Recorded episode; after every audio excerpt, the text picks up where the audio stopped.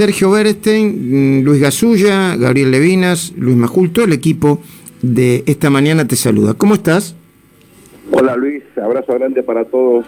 Bien, muy bien, por suerte. Bueno, ¿por dónde empezamos? A ver, estuve leyendo tu columna, pero el gran tema de la política hoy es, como escribió Claudio Jacqueline también en La Nación, otra vez este, la oposición eh, le corre el, el, arco, eh, perdón, el gobierno le corre el arco a la oposición con el tema de las pasos, ¿no? Claro, a ver, aquí efectivamente eh, se vuelve a poner, Luis, un debate a la luz, y es que la regla del juego electoral en la Argentina, a partir de la reforma, recordemos, esto tiene que ver con la derrota de Néstor Kirchner en el 2009, todo ese andamiaje fue generado con un objetivo primario, ¿no? que era favorecer al kirchnerismo. Eh, esto funcionó más o menos, porque una cosa es lo que se diseña y otra cosa es lo que ocurre en la práctica. Y finalmente eh, las primarias, primero nunca sirvieron para dirimir liderazgos dentro de los partidos, fueron excepcionales los casos en los cuales eh, partidos en general chicos o medianos resolvieron en serio liderazgos. segundo, obviamente implicó un gasto político enorme, y tercero, a partir de la derrota de Macri en las elecciones de 2019, esto generó como una especie de trauma en la política, porque el tiempo que transcurre entre la primaria y la elección puede llegar a ser eh, determinante en el debilitamiento de una candidatura. Eh, perdón, Sergio, yo sería lo único, perdón, perdón que te interrumpa, ¿no? Pero sería lo único que, comparto como sentido común, que hay mucha separación entre las PASO y, las generales, y eso puede impactar mucho en, las condiciones del gobierno mismo, ¿no? De la gobernabilidad. Claro, bueno, en este caso le permitió a Macri curiosamente recuperarse, ¿no? Si la elección, digamos, presidencial hubiera sido pongamos un ejemplo, un mes después de las primarias, eh, difícilmente Macri hubiera hecho un, resultado tan tan bueno, ¿no? Sí, pero también al otro día, pero el otro día eh, subió el dólar, este, eh, el impacto sobre el dólar fue fortísimo, ¿recordás? Sí, pero eso fue por el, desequilibrio macroeconómico y la desconfianza. ¿eh? Esto tiene que ver con, con, la Argentina, no con la elección, en todo caso, ¿no?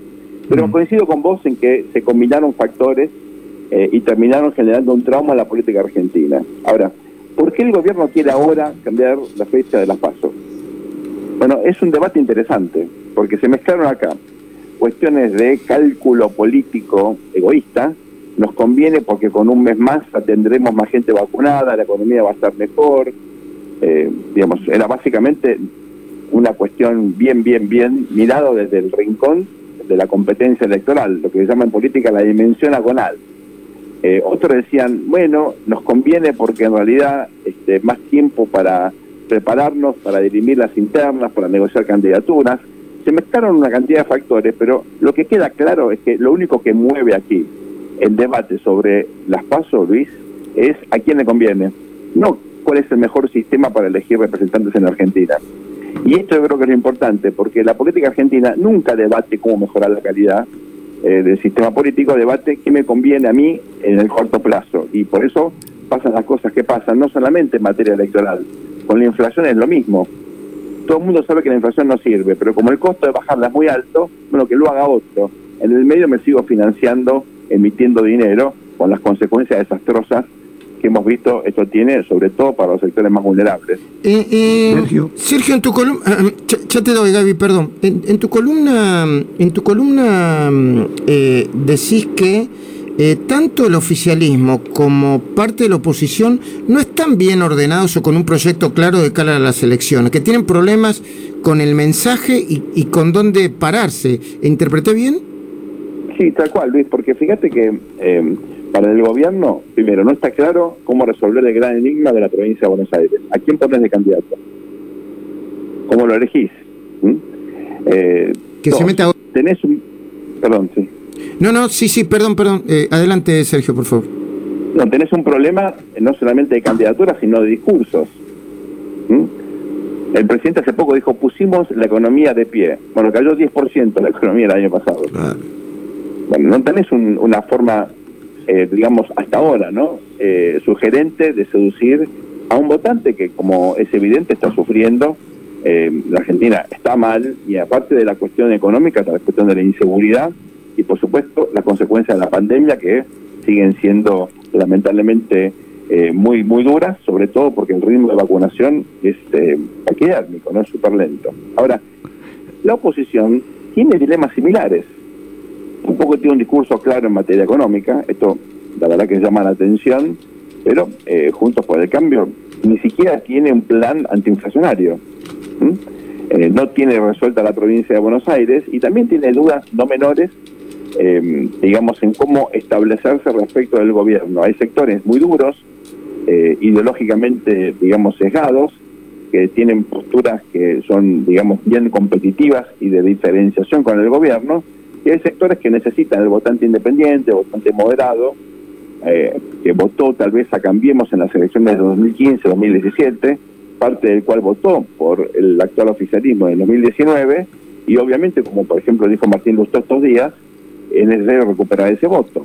En Argentina tenés ambas coaliciones con pisos fuertes de entre 25, 30, 32 puntos, pero con eso no ganas una elección, con eso a lo sumo salís segundo. Para ganar tenés que seducir al votante medio, y en ambas coaliciones hay sectores, digamos, extremos o muy definidos política ideológicamente, que eh, de alguna manera te impiden correrte hacia el centro y seducir a esos votantes. Por supuesto, hace falta elasticidad y por eso en general, por ejemplo, Cristina, eh, los años electorales, viste que tiene un rol más bien moderado. Sí, sí, años electorales, bueno, avanza con todo. Y algo parecido debería ocurrir también con Juntos por el Cambio. Veremos cómo esto se resuelve en los próximos meses a partir ya de abril y se arranca con la campaña pleno, ¿no? Claro, no, hablando de Cristina avanza en la, o sea, en las formas parece moderada en los años electorales, pero, pero en las políticas es bien dura y esto le corre por mi cuenta, ¿eh? manda hacer operaciones cada dos por tres. Dale, Gaby.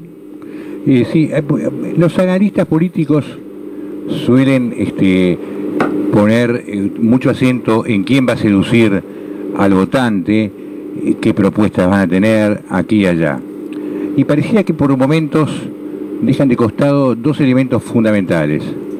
El primero es que hay por lo menos 12 provincias donde los votos no son enteramente voluntarios y no son precisamente seducidos quienes tienen que ir a votar. Es decir, el caso de Formosa o el caso de Santiago del Estero, donde el 70% de la gente trabaja para el Estado y tienen la presunción, porque así se les dice desde el Estado, desde, desde la provincia, de que si no los votan le van a quedar sin pensión, sin el trabajo y demás. Es una amenaza. Entonces tenés 10 provincias que son fundamentales, que son más grande el número de personas que ese número fluctuante que votan por uno o por otro en las elecciones.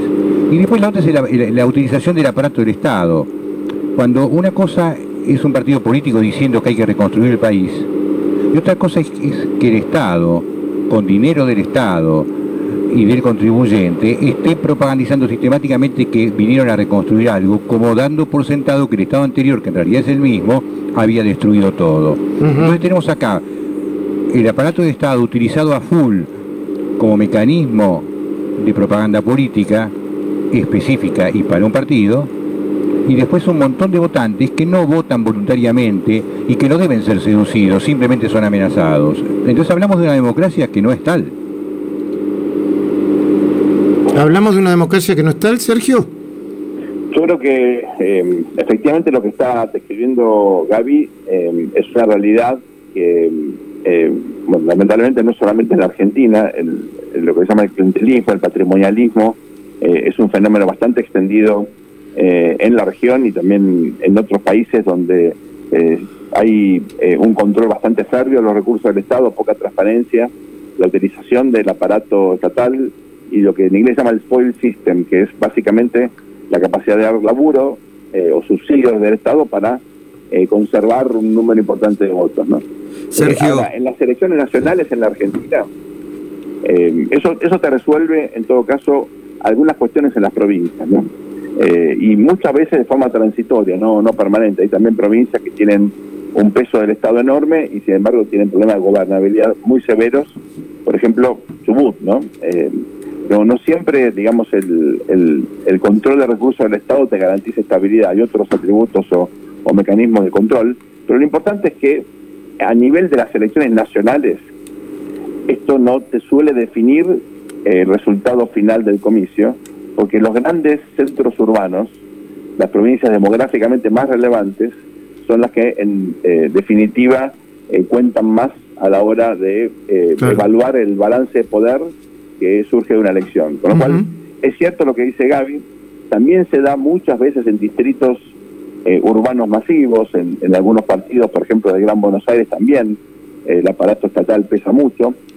El peronismo se ha convertido básicamente en un movimiento, digamos, ligado al aparato estatal, de la vieja columna vertebral de los trabajadores del sector privado ha quedado poco, ¿eh? y eso no es un dato menor. Ayer vimos una gran movilización piquetera, Luis.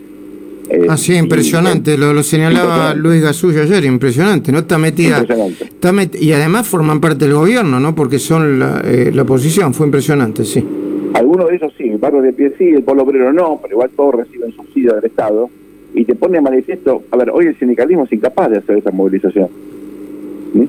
Eh, acá hubo una, un debilitamiento del viejo tejido sindical que era la columna vertebral, y hoy la columna vertebral del peronismo, del frente de todos, bueno, son los movimientos sociales, digamos, son otros grupos que han desplazado el sindicalismo, que siguen teniendo relevancia, pero mucho más acotada. Sergio, en ese en ese sentido, esa es la pregunta que te quería hacer, ¿no? Eh, lo, lo, estabas diciendo, pero ¿cuál es la lectura que hay que hacerse de la masiva manifestación que ayer vimos eh, por los canales de televisión, los que estábamos en el centro, sufrimos el caos de tránsito? ¿Cuál es la, eh, la lectura que haces? ¿Le están marcando la cancha al gobierno? ¿La inflación no se aguanta más en los sectores populares? ¿O es todo esto junto? De cosas, eso es un dato objetivo, la inflación obviamente está pegando sobre todo en alimentos, y si bien el gobierno está distribuyendo un número récord de alimentos, y está el plan alimentario y hay una cantidad enorme de subsidios a esos segmentos, de todas maneras es obvio que estamos hablando de una canasta básica para una familia tipo de arriba de 50 mil mangos. Sí, sí, 57 mil. Es una locura. Entonces, eh, eso, por supuesto, para eh, estos segmentos de em, trabajadores eh, desocupados o grupos vulnerables, es una utopía ganar ese dinero, aún con un gasto público récord, ¿no? Entonces, acá en el debate, yo creo que la lectura que hay que hacer es que los problemas de pobreza estructural se resuelven con un shock de generación de riqueza, no con planes sociales. Y de eso en Argentina no se habla. No, porque con planes sociales se ganan elecciones y con, con programas estructurales eh, eh, los países crecen, pero no necesariamente ganan elecciones y menos los populismos, ¿no? Bueno, ese es el problema de fondo, Luis, porque estamos corriendo, digamos, detrás de una urgencia que obviamente requiere políticas eh, específicas, ¿no? No estoy diciendo que hay que cortar el gasto en este momento, ni mucho menos. Lo que digo es que paralela y complementariamente es fundamental discutir cómo Argentina va a crecer en serio, generando empleo, buscando una redistribución más lógica de la población eh, en un país que sigue vacío en, cuatro quintos, digamos, el, país está totalmente eh, desierto. Eh, yo creo que esos son los temas estructurales. Hay una buena noticia, veremos si funciona, y es que finalmente el presidente constituyó el Consejo Económico y Social. En otras partes del mundo esto funcionó, veremos si funciona acá. Ojalá. lo cierto es que ese es el debate de fondo. Lo que vimos hacer es expresión del fracaso de un modelo Ok, Sergio, como siempre, un placer hablar con vos, un lujo. Todos los viernes seguro, a veces lo vamos a molestar los lunes, quizás los martes y por ahí los miércoles y los jueves también. No, no. Este, gracias, como siempre, por, por, eh, por ayudarnos a entender eh, eh, la política de este país tan complejo. Muchísimas gracias. Un placer, un placer, Luis. Abrazo para todos y buen fin de semana.